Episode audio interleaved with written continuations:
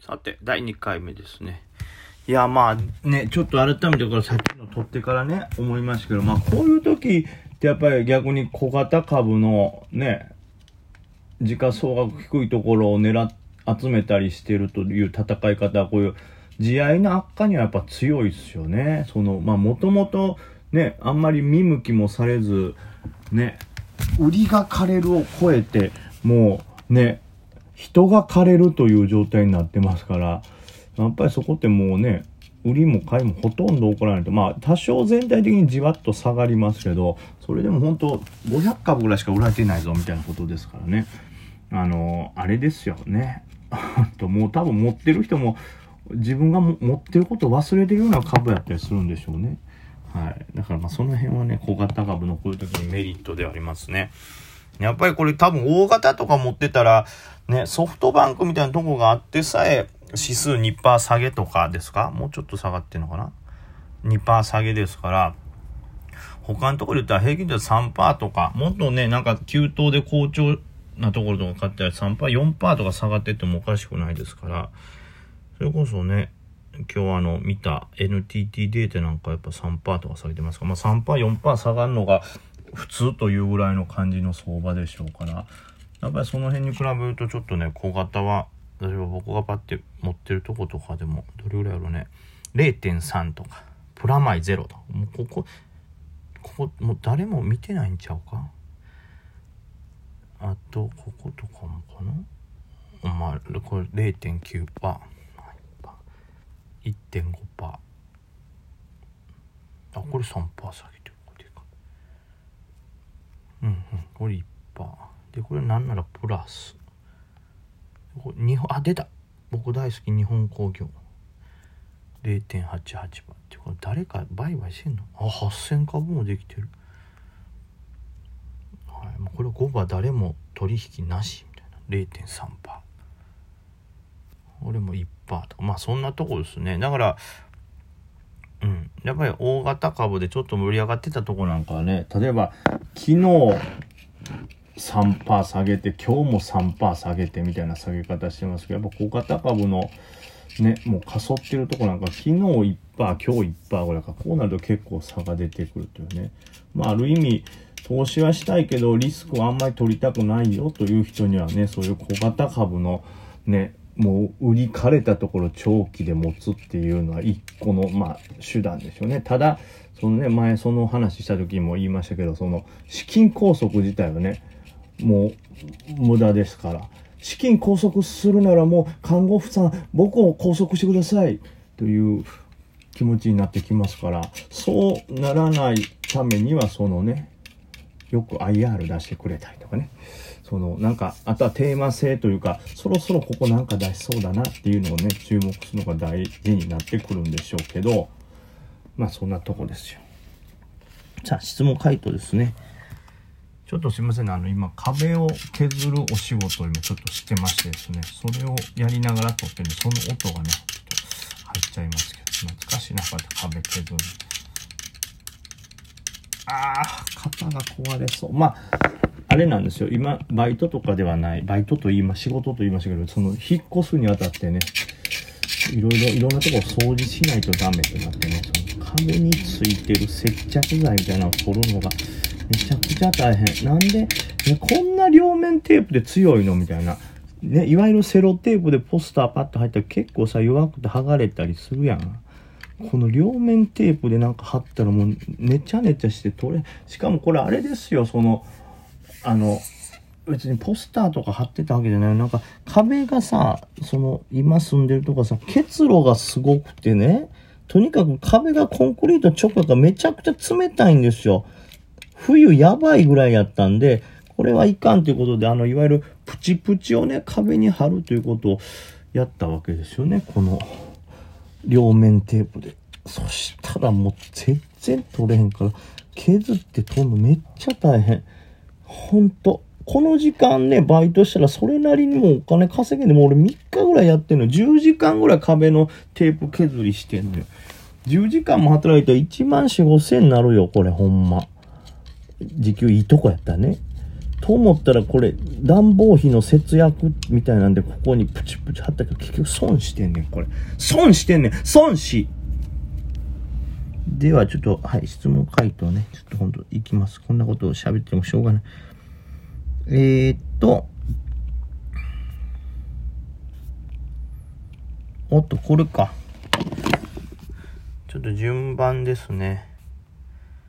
まあ、これはあんまり株関係ないか。まあ、えー、っと、ちいはまさんという方ですね。えー、大阪から上京されてどのくらい何回引っ越しされてますかえー、また今まで生まれてお気に入りの街はどこでし、や、物件はどこでしたか？ということですね。で、まあ、コロナウイルスも増えてるんでお気をつけくださいと。はい。というわけで、も何回でしょうね。1回、まあ、ん？どういうこと？大阪からひこっち来てから1回でしょ？で、1回、えー、ちょっと待って、1回、2回、どどうやって数えたらいいの？大阪まず来ました。1回、えー、2回、3回、4回、5回、もう6回目かな？だいたい今で6回目の引っ越しですかね。うん。という感じですかね。僕が今んとこ引っ越してるというタイミングは。こっちに来てからね。まあまあ多いかな。今まで住まれたお気に入りの街や物件はどこでしたかということで、ちょっとね、まあ難しい。そんな物件はまだ見つかってないですからね。うん。今住んでるとこもね、気に入ってはいるんですけど、まあ耐震性に問題があるということで、そうなったらね、お気に入り度も減っちゃうから。結局、今までこれだけ引っ越しを繰り返してきてるということは、完全に手放しでお気に入りやったということはないんですよ。もし本当に気に入ってたらそこで更新してますからね。まだだから探してるっていうとこですね。だからお気に入りの街って言ってもそういう同じようなことですよね。やっぱり新宿近辺にね、住むことが多いですけど、だからそういう意味ではやっぱ新宿が好きって言われたらでもそういうわけでもないですし。はい。うん。まあ今住んでるような街も好きではありますけど、もっとがあるんじゃないかなとかね。うん。ないですね。だからまだここが最高やって思ってるとこはないですね。はい。わかんない。まだわかんないですね。少なくともちょっと一回住んでた練馬ではないことは確かですね。そんな感じかな。はい。えー、続いて、モルガン・スタンレーの超窓際社員。もう、もう、もう超窓際なんやったらもうそれやめよう。もうやめてさ、俺んとこに来て投資顧問しや。俺を助けてよ。はい。助けてね。お願いしますよ。さあ、変な囁きから始まりましたけど、梅木さん、えー、本日も引けお疲れ様です。日経が重たくて難しいです。早くいい相場が来てほしいです。まあ、それは本当にそうですね。大型やるとね、まず日経がそこそこしっかりしてないと辛いでしょうし、さらにそれだけじゃなくてね、小型の人でもね、そういう雰囲気の悪さっていうのは感じられるでしょうからね、本当にそれは切に思いますよ。僕もね。で、えー、指定性のある株についてお聞きしたいことがあります。バッチョに材料も何もないのに急に火柱が立つ銘柄を私は指定か、指定性のある株だと思っているのですが、えー、梅木さんは何の材料もない火柱に乗っかることはありますでしょうか？頼凸以外の、えー、9時半からこれは10時15分かな？の時間帯の場合のお話でお願いいたしますということで。まあ、うーん、そうですね。乗ることはありますよ。ただこれも、その材料のタイミングですけど、例えば、えー、っと、何ですかね。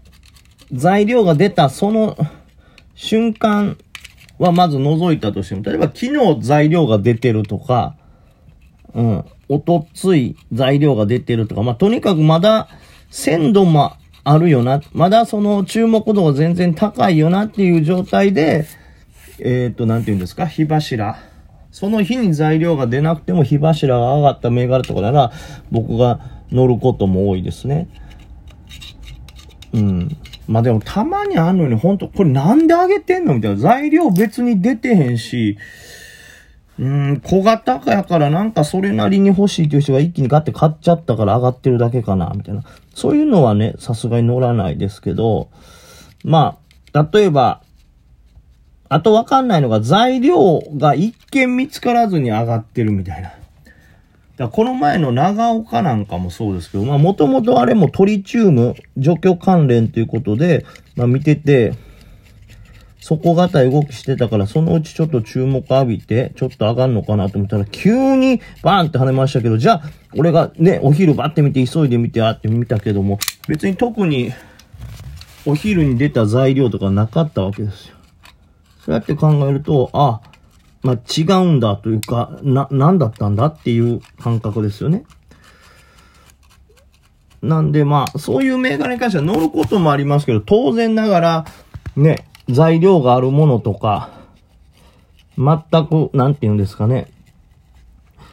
それとは方向感とか動き方というか、強さも違うでしょうから、まあ、材料がしっかり見つかってる株に比べると、乗ってからあれ材料見つかれへんぞ、これあんまりってなった場合は、その分早く離脱したり、ちょっとでも弱い動き見せたら逃げるようにという感じですかね。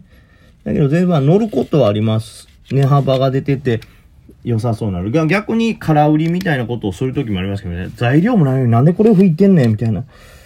でもさすがにこっからは今入られへんよな。でも本当に何もないんやったらこれ下がってくる可能性も高くなるから、ちょっと空売りで乗らしてもらおうかって考えることもありますけど、でもまあ、それが怖いのがやっぱり空売りってね、もしそれ材料が後から見つかったら、あ、これのことやったんか、みたいな。自分が見つけられてないだけやったりすると、ね、大もやしされますから、はい、その辺は気をつけますけど、まあ乗らないことはないです。全然。なんか、材料がなくてバッて吹いてる銘柄でもチャンスといえば、間に合えば乗りますけど、基本的には乗ることも少ないですし、早く逃げちゃうと思います。